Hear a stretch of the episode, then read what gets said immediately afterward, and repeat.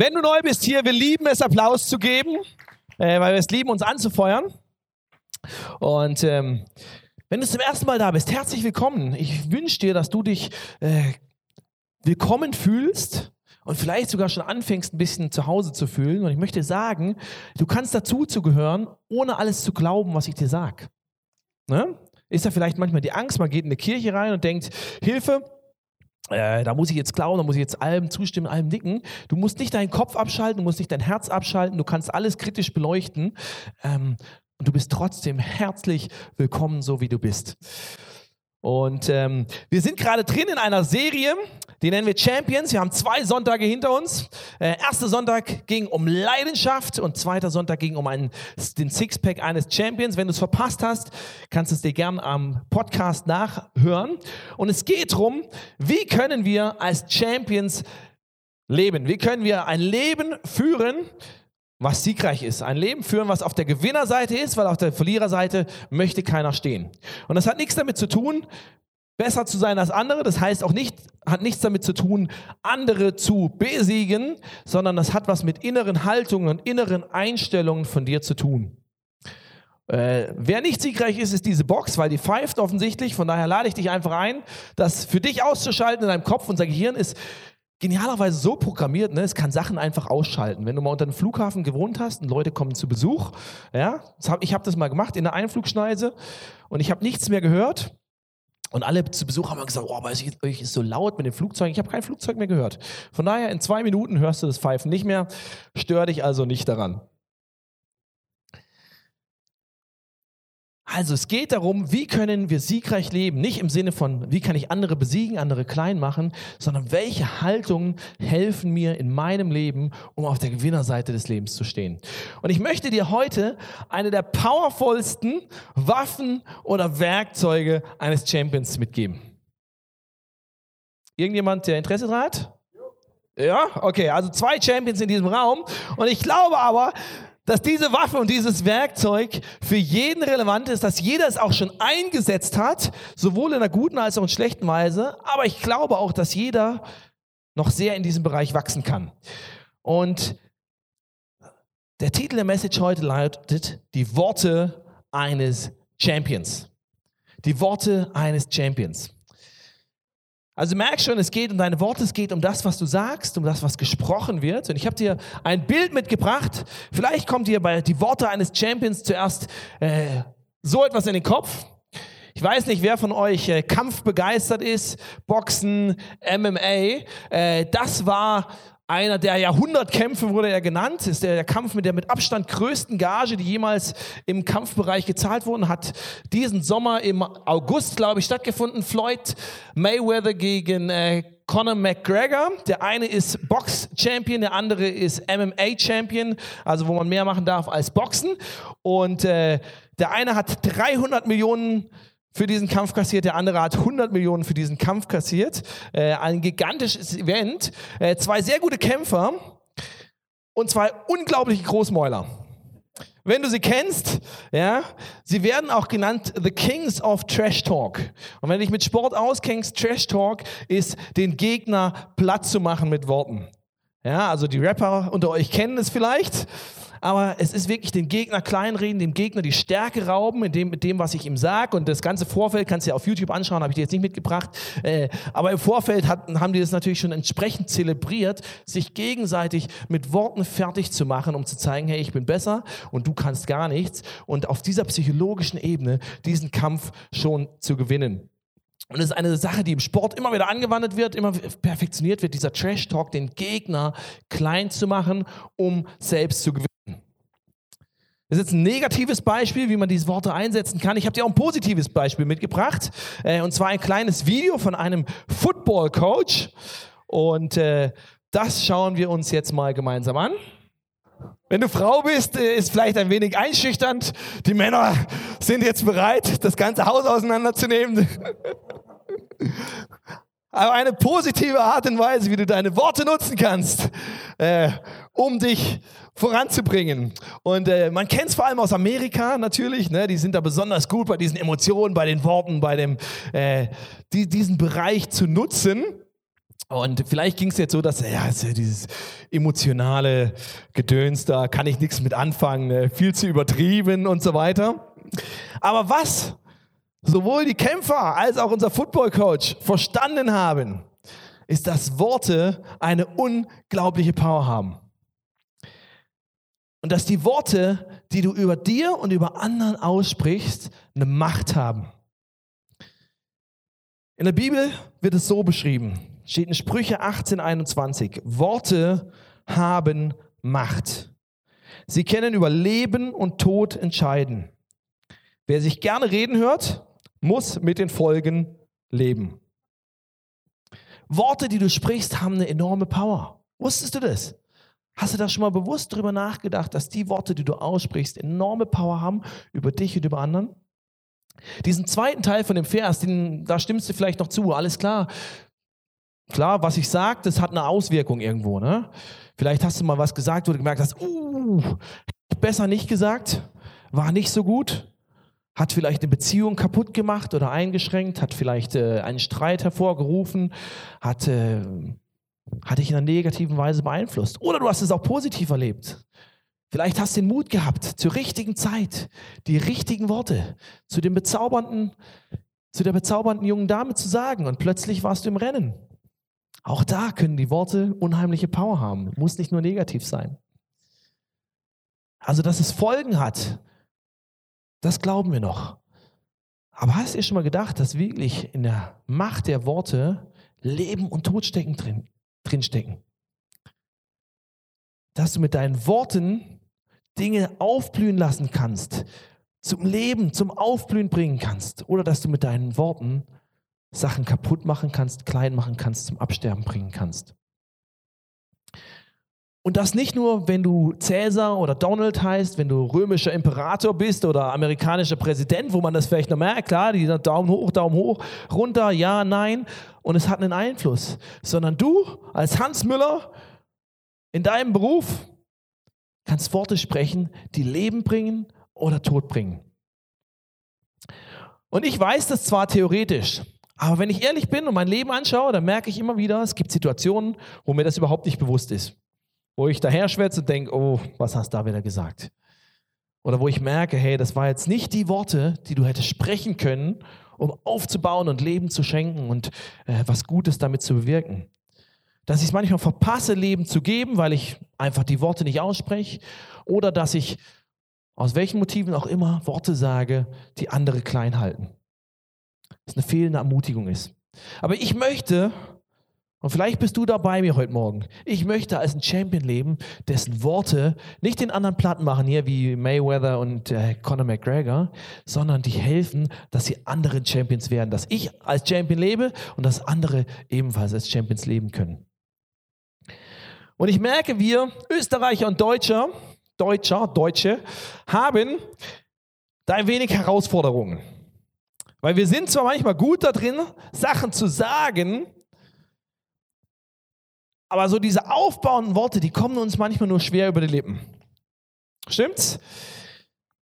Und äh, der Andi hat mir vor kurzem ein Video gezeigt oder einen Tonclip gezeigt, äh, der in Ö3 lief, im Ö3 Wecker, wenn ihr das was sagt, dass äh, wir Österreicher und Deutsche da wie fast eine olympische Sportart draus gemacht haben. Und wir lachen jetzt drüber, weil es wirklich äh, sehr lustig gemacht ist. Aber es ist schon wieder so skurril, dass man drüber lachen kann und das ist irgendwo gut. Aber andererseits ist es komplett traurig, weil es ja auch die Realität bei vielen Menschen ist. Ich habe mal gewohnt im äh, Schwäbischen, da gibt es diesen Spruch, äh, nichts gesagt ist genug geschwätzt. Nein, falsch rum, jetzt habe ich es falsch gezählt. Nein, äh, nichts geschwätzt ist genug gelobt, so rum. Nichts geschwätzt ist genug gelobt. Ne? Der Benny, unser ehemaliger Pastor, kommt daher. Das heißt, er musste viel aufholen. Aber also, wenn du nichts sagst, ist das mehr als genug Lob. Ne? Und wenn was gesagt wird, dann nur, was nicht stimmt. Da wird gesudert, da wird sich beschwert. Aber wenn du jetzt mal überlegst, Worte haben Macht über dein Leben, ne? wie ist da in deinem Umfeld? Wird da mehr gesudert? Wird da mehr äh, Aufbauendes gesprochen? Und wie ist bei dir selbst? Die Worte, die du sprichst, die sind wie so ein Lenkrad. Und es gibt eine Stelle in der Bibel, die steht in Jakobus 3, wo genau das beschrieben wird.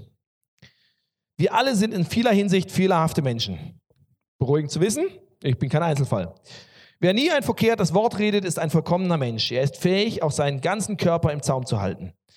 Wir legen den Pferden das Zaumzeug ins Maul, damit sie uns gehorchen. So lenken wir das ganze Tier. Oder denkt an ein Schiff. Es ist groß und wird von starken Winden getrieben. Trotzdem wird es mit einem winzigen Ruder gesteuert, wohin der Steuermann es haben will. Ebenso ist es mit der Zunge. Sie ist nur klein und bringt doch gewaltige Dinge fertig. Denkt daran, wie klein die Flamme sein kann, die einen großen Wald in Brand setzt. Deine Worte, die du sprichst, bestimmen die Richtung, in die sich dein Leben mitbewegt. Und nicht nur deins, sondern deine Worte bestimmen auch die Richtung, in die das Leben von anderen Leuten gehen kann. Wenn du zum Beispiel als, an ein Team denkst, auf Arbeit in dieser Kirche, es macht einen, nicht nur für dich einen Unterschied, was du zu dir selbst sagst, über dich selbst sagst, sondern auch, was du zum Beispiel zu deinem Team sagst. Bist du der Suda-Champion, der sagt, oh, das passt nicht, das passt nicht und die anderen Sudern auch immer nur? Oder sagst du, hey, und wenn es nur eine von 99 Sachen war, aber diese Sache lief richtig gut, die war genial, das schätze ich an dir. Und es wird einen Unterschied machen. Es wird die Richtung ändern. Und genau das wünsche ich mir für heute Morgen. Ich möchte so eine kleine Revolution anzetteln in deinem persönlichen Redeleben. Komischer Ausdruck, ja, aber ich möchte eine kleine Revolution anzetteln, dass du ab heute rausgehst und bewusst überlegst, hey, welche Worte will ich sprechen? Worte des Lebens oder Worte des Todes? Und du überlegst, was bewirke ich mit diesen Worten? Weg von der Suda- und Mekka-Kultur hin zu einer Kultur, die Leben schenkt, die andere aufblühen lässt, sich selbst aufblühen lässt und das volle Potenzial von dem entfaltet, was Gott in dich und andere reingelegt hat, hast. Bist du bereit dabei? Bist du dabei? Sehr gut. Dann ist ja die Frage, wie redet ein Champion? Wie redet ein Champion? Und manchmal, wenn man angucken will, wie man etwas macht, hilft es anzuschauen, wie man etwas besser nicht macht. Und deswegen mache ich ein Experiment mit einigen Freiwilligen. Und äh, keine Angst, du musst nicht auf die Bühne kommen, weil du bist Freiwilliger. Du bist automatisch dabei, da du in diesem Raum sitzt. Pech gehabt. Flüchten hilft nicht mehr. Und wir spielen ein kleines Spiel. Ich komme jetzt runter zu dir. Äh, immer zu den Reihenenden. Und zwar da, weil da mehr Leute am Reihenende sitzen. Und äh, wir spielen ein Spiel, das nennt sich Flüsterpost oder Stille Post. Jeder kennt jeder hat es x-mal gespielt. Ich sage der letzten Person immer einen Satz ins Ohr. Du gibst Du gibst ihn weiter, du gibst ihn, wenn er am Ende der Reihe sitzt, gibst du ihn an diese Reihe weiter und dann gehe ich hier hinten rum und frage euch, was bei euch angekommen ist. Soweit verstanden? Kriegen wir hin, oder? Ich habe mir aufgeschrieben, was ich sage, sonst vergesse ich's. Okay, ich mache mal die Runde und wir schauen, was rausgekommen ist. Gabriele kauft keine blauen Autos, weil sie keine mag. Okay. Was haben, ihr sagt einfach, was bei euch angekommen ist. Katrin klaut keine roten Autos, weil sie blaue so gern mag. Äh, bei euch ist nichts angekommen? Nichts angekommen? Daniela klaut gern blaue Autos, weil sie sie nicht mag. Gabriele klaut äh, keine blauen Autos, weil sie blau. Was war das nochmal? ich habe hab den Satz wieder vergessen. Okay, danke. Wo, wo ist noch einer? Gabriele klaut keine roten Autos, weil sie nicht mag. Okay, also ihr hattet alle tatsächlich, auch wenn es mir nicht glaubt, ihr hattet einen identischen Satz. Und äh, ihr merkt schon, ihr habt auf wunderbare Weise etwas demonstriert. Nämlich zum einen, Tratsch verzerrt die Wahrheit. Da ist mal immer der gleiche Satz gestartet. Und äh, ich glaube, wir hatten keinen einzigen identischen Satz. Am nächsten dran war noch die erste Reihe, deswegen sitzen die auch in der ersten Reihe, aber die sind auch die kürzeste Reihe, muss man fairerweise dazu sagen. Also der Satz war, ähm, was war der Satz? Gabriela kaut keine blauen Autos, weil sie die nicht so sehr mag. Ja, kaut. Der muss nun, der muss, ja, ja, ja, Moment, Moment, Moment, Moment, das hat ja einen Sinn. Ne? Nicht, nicht gleich Tomaten schmeißen, nicht gleich Tomaten schmeißen. Weil ihr habt zwei Sachen mit diesem Experiment demonstriert. Zum einen, was da geredet wird, kann Schwachsinn sein. Du merkst gerade selbst, der Satz macht nicht unbedingt Sinn. Aber dadurch, dass er immer weiter verteilt wurde, immer weiter getratscht wurde, kam noch mehr Schwachsinn bei raus. Ja, das heißt, Tratsch verzerrt deine Wahrnehmung und auch die Wahrheit. Ich meine, der Satz, so wie ich ihn gesagt habe, war erstmal ein Satz, der hätte ja auch richtig ankommen können, auch wenn er vollkommen richtig wiedergegeben wäre. Aber kein einziger hat ihn richtig. Und das Zweite, was du demonstriert hast, steht in Sprüche 26. Ohne Holz geht ein Feuer aus, nur ohne ein Lästermaul legt sich der Streit. Ein streitsüchtiger Mensch lässt den Zank aufflammen, wie Kohle die Glut und Holz das Feuer. Jetzt kommt's. Das Geschwätz eines Verleumders ist so verlockend. Es wird begierig verschlungen wie ein Leckerbissen und bleibt für immer im Gedächtnis haften. Tratsch bleibt hängen. Und ich verspreche dir eins, wenn du an diese Champions-Serie denkst und anderen darüber erzählst, eine der ersten Sachen, die dir in den Kopf kommen wird, waren die letzten drei Minuten. Du wirst den Satz nicht mehr wissen, den du weitergegeben hast, aber du wirst wissen, oh ja, hm, da hat mir einer was erzählt, ging irgendwie um, um gekaute, ge, gekaufte, geklaute, blaue, grüne, rote Autos von Gabriela, Linda oder wer auch immer es war und wir saßen da in der Kirche und haben stille Post spielen müssen und es war ganz verrückt. Du weißt nicht mehr genau, worum es ging. Aber du weißt noch, dass da was war und dass da derjenige was gesagt hast. Und weißt du was? Im Leben ist es ganz genauso. Wenn du tratscht oder andere tratschen und du bist Teil davon, dann spielt es gar nicht mehr so die große Rolle, was am Anfang gesagt wurde und ob das korrekt war oder nicht, weil am Ende kommt eh ein Scheiß an, Entschuldigung die Wortwahl. Und ob das stimmt oder nicht, spielt keine Rolle, weil es wird hängen bleiben bei dir. Du weißt gar nicht mehr, was die Ausgangssache war. Du weißt nicht mehr, was das Detail war. Aber du weißt, ah ja, der hat mir da auch irgendwas erzählt und so weiter und so fort. Und guess what? Er steuert dein Leben in Richtung. Ein Freund von mir hat mal den Satz gesagt und der ist bei mir hängen geblieben. There is nothing oder there is no second-hand grace. Jetzt mag dein Englisch nicht so gut sein und es gibt, äh, ich kann es nicht so gut auf Deutsch übersetzen, aber ich, ich sage für mich mal, es gibt kein Second-Hand Grace und ich erkläre dir damit, was ich meine. Wenn Linda der Susi etwas erzählt, was ihr passiert ist, dann reden, nein, falsch, falsch rum angefangen. Also, Linda und Susi haben einen Streit.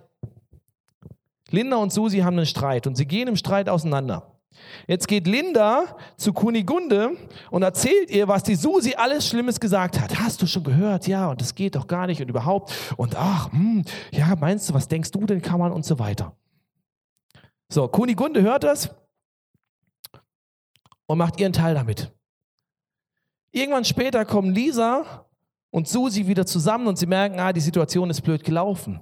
Und sie bereinigen das miteinander. Sie sagen, hey, das tut mir wirklich von Herzen leid, was ich da gesagt habe, was da gelaufen ist. Das ist blöd gelaufen, ich möchte mich bei dir entschuldigen. Sie entschuldigen sich gegenseitig, sie vergeben sich gegenseitig. Die Situation ist für sie vollkommen bereinigt. Alles ist gut, es steht nichts mehr zwischen ihnen. Das Problem ist, zwischenzeitlich wusste Kunigunde davon. Und das ist der Punkt. First-hand Grace, Gnade, Vergebung hat stattgefunden. Zwischen den beiden ist nichts mehr. Aber es gibt kein Second-hand Grace. Weil Kunigunde hat das gehört und Kunigunde hat es jetzt beim Friseur weitererzählt und hat es mit ihrer besten Freundin natürlich vollkommen im Vertrauen und ohne zu lästern, nur um mal die Meinung einzuholen, gesagt. Und genau das, was du gerade in diesem wunderbaren Experiment erlebt hast, passiert.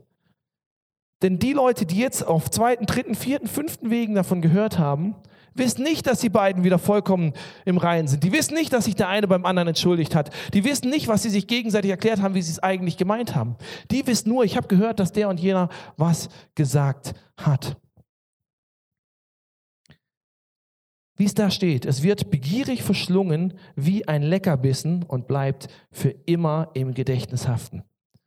Das heißt, Tratschen bewirkt kein Leben, sondern Tratschen tötet.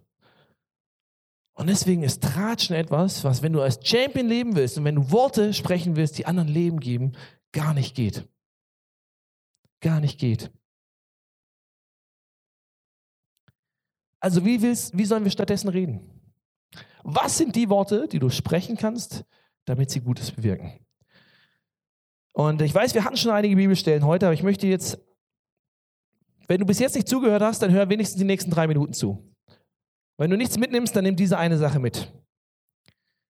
Epheser 4, 29. Redet nicht schlecht voneinander, sondern habt ein gutes Wort für jeden, der es braucht. Was ihr sagt, soll hilfreich und ermutigend sein, eine Wohltat für alle. Redet nicht schlecht voneinander, sondern habt ein gutes Wort für jeden, der es braucht. Was ihr sagt, soll hilfreich und ermutigend sein, eine Wohltat für alle. Also, wie redet ein Champion? Er redet nicht schlecht über andere oder von anderen. Und er redet Worte, die eine Wohltat sind, die hilfreich sind und die ermutigend sind. Klingt erstmal gar nicht so schwer. Aber wenn du es mal versuchst, auf gewisse Situationen in deinem Leben anzuwenden und überlegst, dann merkt man, ah, gar nicht mal so einfach. Und dann kommt manchmal der Satz, aber es ist doch die Wahrheit. Ich muss es doch sagen können. Es mag von mir aus die absolute Wahrheit sein, was du da berichtest. Aber überleg dir, ist es hilfreich, nicht nur für dich, sondern auch für den anderen? Oder ist es lediglich dazu hilfreich, dass du dein Klatsch- und Geltungs- und Rede- und Wichtigkeitsbedürfnis stillst? Wofür ist es hilfreich? Und wenn du dann auch noch dran denkst, was wir gerade erlebt haben, dass dieses Teilen oftmals mit einer verzerrten Wahrheit einhergeht, dann überleg dir, ist das, wenn ich das jetzt ausspreche, wenn ich das wirklich sage, wenn ich das wirklich weitererzähle, ist es hilfreich. Ich sage nicht, dass es, dass es keine Situation gibt, wo du dich nicht mal mit anderen darüber austauschen darfst. Das überhaupt nicht. Das gibt es und das ist wichtig und das kann in einem guten Rahmen und in einer guten Art und Weise geschehen. Aber überleg dir, so wie ich das mache, so wie ich das angehe, ist es hilfreich, ist es ermutigend. Und ja, manchmal muss man sich mit anderen über was austauschen, wenn einen was bewegt und manchmal sind da auch andere Personen involviert. Ich sage nicht, du da musst jetzt nur schweigend durch die Gegend rennen, überhaupt nicht. Aber überleg dir, mit wem tauschst du dich worüber aus? Und musst du zum Beispiel alle Details erzählen, musst du alle Namen nennen, weil was damit passiert, hast du gerade erlebt. Tauschst du dich mit deiner besten Freundin aus, die eh immer den neuesten Klatsch und Tratsch hat, die eh immer bestens informiert ist, was bei allen rumgeht, die das natürlich im Vertrauen hört und niemals weitererzählen würde? Oder gehst du zu weisen Leuten, die wirklich einen hilfreichen Rat in deine Situation bringen können? Die dich ermutigen können da drin? Überleg dir einfach, ist es hilfreich und ermutigend, wenn ich das jetzt teile, wenn ich das jetzt sage. Und dann wirst du merken, am Anfang wird man bei vielen Sachen denken, uh, lass ich lieber stecken. Und es zeigt eigentlich nur, dass wir ganz normale Menschen sind, ne, in einer Welt leben, wo das nicht das, die normale Norm ist, sondern das eine göttliche Norm ist, die uns herausfordert. Weil das ist nicht das Normale, was um dich herum passiert. Und das ist nicht weiter schlimm, das nimmst du erstmal wahr. Und dann geht es darum, Super. Wie kriege ich das jetzt hin? Nicht nur zu stoppen, wenn ich merke, es wäre nicht gut oder es wäre die falsche Motivation, sondern wie kriege ich es hin, gute Sachen zu sprechen? Weil wenn du dieses Kriterium anwendest, was wir hier gerade gelesen haben in Epheser 4, dann wirst du merken, es wird nicht viele negative Situationen geben, über die du reden kannst. Und das ist erstmal ungewohnt. Und stattdessen wirst du merken, hey, eigentlich müsste ich mich mal konzentrieren auf die positiven Situationen, über die ich viel lieben könnte. Was nicht normal ist, aber hey, wenn ich jemand anderen lobe, wenn ich ihm sage, was er gut macht, was ich an ihm schätze, was die Person mir Gutes getan hat, was sie Tolles gemacht hat, ist das hilfreich? Ja. Ist das ermutigend? Ja. Ist es eine Wohltat? Ja. Und ich wünsche mir, dass wir eine Kirche sind, die Aufbauendes und Gutes übereinander spricht ohne dass das heißt, dass nicht auch kritische Sachen angesprochen werden dürfen. Überhaupt nicht. Es geht nicht darum, dass du dein Gehirn ausschaltest. Es geht nicht darum, dass man nicht auch Sachen feedbacken und verbessern darf. Darum geht es nicht. Aber ich wünsche mir, dass wir eine Kultur haben, die positiv ist und die Leben untereinander schafft. Und ich weiß, es gibt äh, bei dem Thema noch viel Redebedarf. Welch ein Wunder, wenn es um Worte geht. Und ich kann das nicht alles in der verbleibenden Zeit jetzt hier mit dir besprechen. Deswegen gebe ich dir einfach die Anregung. Geh doch in deine Small Group diese Woche und fangt an, euch darüber auszutauschen, wie ihr das praktisch macht. Fangt an, euch darüber auszutauschen, wie das vielleicht in einer konkreten Situation aussieht, wo für euch die Grenze ist, wo ihr was sagt, wo ihr was nicht sagt. Und ich möchte zum Abschluss, wenn du sagst, klingt alles gut, ist ein herausforderndes, aber gutes Kriterium, sagst, yes, but how? Was hilft mir dabei? Möchte ich dir ganz kurz drei Punkte mitgeben, die dir helfen, das äh, jemand zu werden, der Worte des Lebens spricht, aufbauende, ermutigende, hilfreiche Worte. Punkt Nummer eins, und es geht ganz schnell jetzt, fülle dein Herz mit Gutem. Jesus hat mal an einer Stelle in der Bibel gesagt, wovon das Herz erfüllt ist, das spricht der Mund aus. Und Achtung, jetzt wird es ein bisschen heftig. Wenn du kein Christ bist, denkst du, ah, zum Glück trifft das jetzt auf mich nicht zu. Wenn ein guter Mensch spricht, zeigt sich, was er Gutes in sich trägt. Denn ein Mensch mit einem bösen Herzen kann auch nur Böses von sich geben. Ich sage euch, am Tag des Gerichts werden Menschen Rechenschaft ablegen müssen über jedes unnütze Wort, das sie geredet haben. Eure Worte sind der Maßstab, nach dem ihr freigesprochen oder verurteilt werdet. Heftige Kost.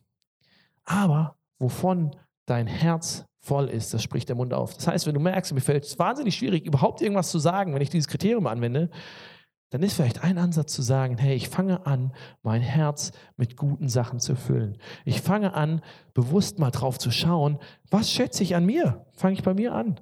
Und anfangen, das in, meinem, in meiner eigenen Gedankenwelt, in dem, was ich über mich selbst sage, du redest auch immer mit anderen über dich selbst, das auszusprechen. Und das ist ungewohnt drauf zu schauen, wenn die Person 99 Sachen hat, die dich nerven, die eine Sache zu finden, die du gut findest. Und das zu loben, anstatt die 99 zu verurteilen, ist herausfordernd. Aber du fängst an, dich bewusst mit Gutem zu füllen. Du fängst an, dich vielleicht mit Wahrheiten zu füllen. Was sagt Gott über mich? Wie sieht er mich? Nachzulesen, okay Gott, was, wie, wie, wie siehst du mich? Dass du ein geliebtes Kind bist, dass du wertvoll bist, dass du einen neuen Start haben kannst, dass unendlich viel gutes göttliches Potenzial in dir ist. Dass du anfängst, auf die Dinge zu schauen in deinem Leben, die, für die du dankbar bist und nicht nur auf die, die schwierig laufen. Fang an, dein Herz mit Gutem zu füllen. Es wird dir einfacher fallen, auch Gutes zu sprechen. Nummer zwei, bitte Gott um Hilfe und um seine Sichtweise. Es gibt ein wunderbares Gebet, ist mega kurz, ein Satz in der Bibel, in Psalm 141. Und es hat jemand als Gebet aufgeschrieben, wie die meisten Sachen in den Psalmen. Und da steht, Herr, halte du selbst meine Zunge im Zaum, damit kein schlechtes Wort über meine Lippen kommt. Und das ist ein krasses und enorm wichtiges Gebet. Weil ganz ehrlich, ich allein schaffe das nicht. Das ist ein hoher Maßstab. Und wir haben es ja vorhin gelesen, ne? Wenn wir das alles schon hinkriegen würden, wären wir perfekte Menschen. Ist keiner, haben wir auch gesagt. Von daher, du musst dich nicht selbst verurteilen.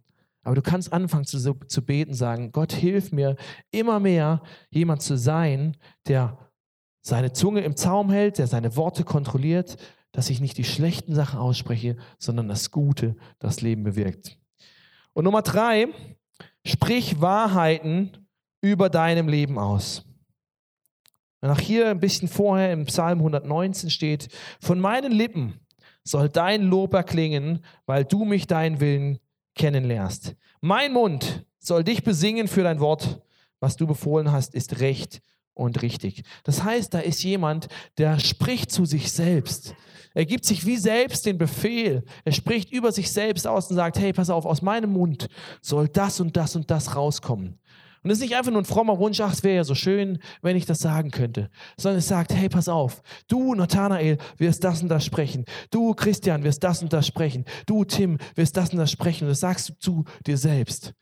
Und es gibt Wahrheiten, die du auf, über die aussprechen kannst. Du kannst sagen, ich bin jemand, der das Gute in anderen sieht und ausspricht.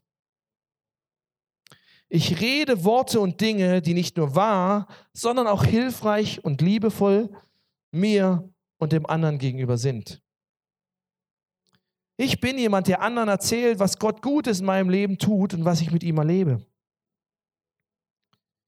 Durch meine Worte spreche ich Leben aus und bringe die guten Samen in mir und anderen zum Wachsen und Aufblühen. Das sind zum Beispiel Sachen, die du über dich selbst sagen kannst, dir immer wieder. Und weil du es über dir aussprichst und weil diese Worte eine Macht haben, wirst du immer mehr dieser Mensch werden. Und ich träume davon, dass wir als Kirche so ein Ort sind, wo wir ehrlich miteinander sind, wo das nicht gefaked ist, wo das nicht künstlich ist, sondern weil wir im Herzen verstanden haben, das bewirkt was. Es erschafft eine Atmosphäre, wo Leben ist, wo Leute aufblühen, wo ungeahntes Potenzial rauskommt, wo Leute ermutigt werden, wo Leute gestärkt werden. Weil wir das begriffen haben, fangen wir an, das auszusprechen. Fangen wir an, so zu leben. Fangen wir an, hier einen Raum zu schaffen, wo Leute einfach nur reinkommen und merken, hier ist was anders, weil hier eine Kultur herrscht, weil hier ein Herzschlag herrscht, der das Positive in mir rausholt und ausspricht, anstatt das zu kritisieren, was ich eh alles schon längst weiß. Und es muss nicht nur hier sein, am Sonntagmorgen oder Sonntagabend in der Celebration, sondern es kann überall da sein, wo wir zusammen sind, in deiner Small Group, an deinem Arbeitsplatz, wo du vielleicht mit jemandem äh, zusammenarbeitest. Da, wo du sagst, hey, das, was Gott hier gesagt hat, das will ich, damit will ich mich challengen, damit will ich mich herausfordern. Und ich verspreche dir, es wird einen Unterschied machen, den Menschen wahrnehmen. Und wir gehen jetzt in eine zweite Zeit, wo du beten kannst für dich selbst, wo du mit Gott darüber reden kannst, wo du herzlich eingeladen bist, hinten äh, zum Face-to-Face-Team zu gehen, wo Leute bereit sind, auch Worte über dir, gute Segensworte über dir auszusprechen, mit dir zu beten, wo du vielleicht um Vergebung bitten kannst oder wo du auch sagen kannst, hey, ich schaffe das allein nicht. Ich meine, es ist schön, was du sagst, ich, ich kann es nachvollziehen, aber eigentlich merke ich, ich muss erstmal einen Schritt weiter vorne anfangen. Ich muss ich muss erstmal diesen Jesus vielleicht überhaupt einladen in mein Leben. Weil ich merke, ich selbst komme nicht hin. Ich brauche diesen Gott, ich möchte ihn persönlich kennenlernen. Dann sind, kannst du gerne jetzt in diesem zweiten Teil einfach nach hinten kommen, dort mit Leuten reden und mit Leuten beten. Oder einfach die Musik nutzen und die Songs nutzen, um direkt mit Gott zu kommunizieren. Ich lade dich ein, aufzustehen.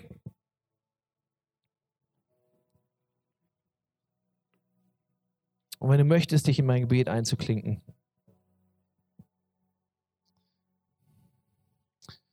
Jesus, danke, dass du mir einen Mund gegeben hast. Dass du mir einen Mund gegeben hast, mit dem ich kommunizieren kann. Mit dem ich Gedanken und Gefühle und Dinge ausdrücken kann. Und das macht uns als Menschen mit einzigartig. Und du siehst selbst, dass ich es nicht immer schaffe, meinen Mund so zu kontrollieren und die guten Dinge rauszulassen, die ich eigentlich möchte. Und deswegen bitte ich dich um Vergebung, Jesus, da wo ich Worte, die ich hätte sagen sollen, nicht gesagt habe. Ich bitte dich um Vergebung, wo ich schlechte oder falsche Dinge ausgesprochen habe, wo ich gelogen habe, wo ich andere verletzt habe mit meinen Worten, wo ich kein Leben gestiftet habe, sondern eher zum Absterben beigetragen habe. Es tut mir leid. Und ich bitte dich, dass du genau wie es in diesem Psalm steht, in Psalm 141, dass du mir hilfst, meine Zunge zu kontrollieren. Dass mein Mund ein Mund wird, der dich worshipt, der davon erzählt, wie gut du bist, der das Leben in anderen Menschen und in mir selbst hervorruft, der die Samen gießt, die du in uns hineingelegt hast, die all das Gute hervorbringen, was du für uns möchtest. Ich brauche deine Hilfe dabei und ich bitte dich, dass du mir hilfst. Amen.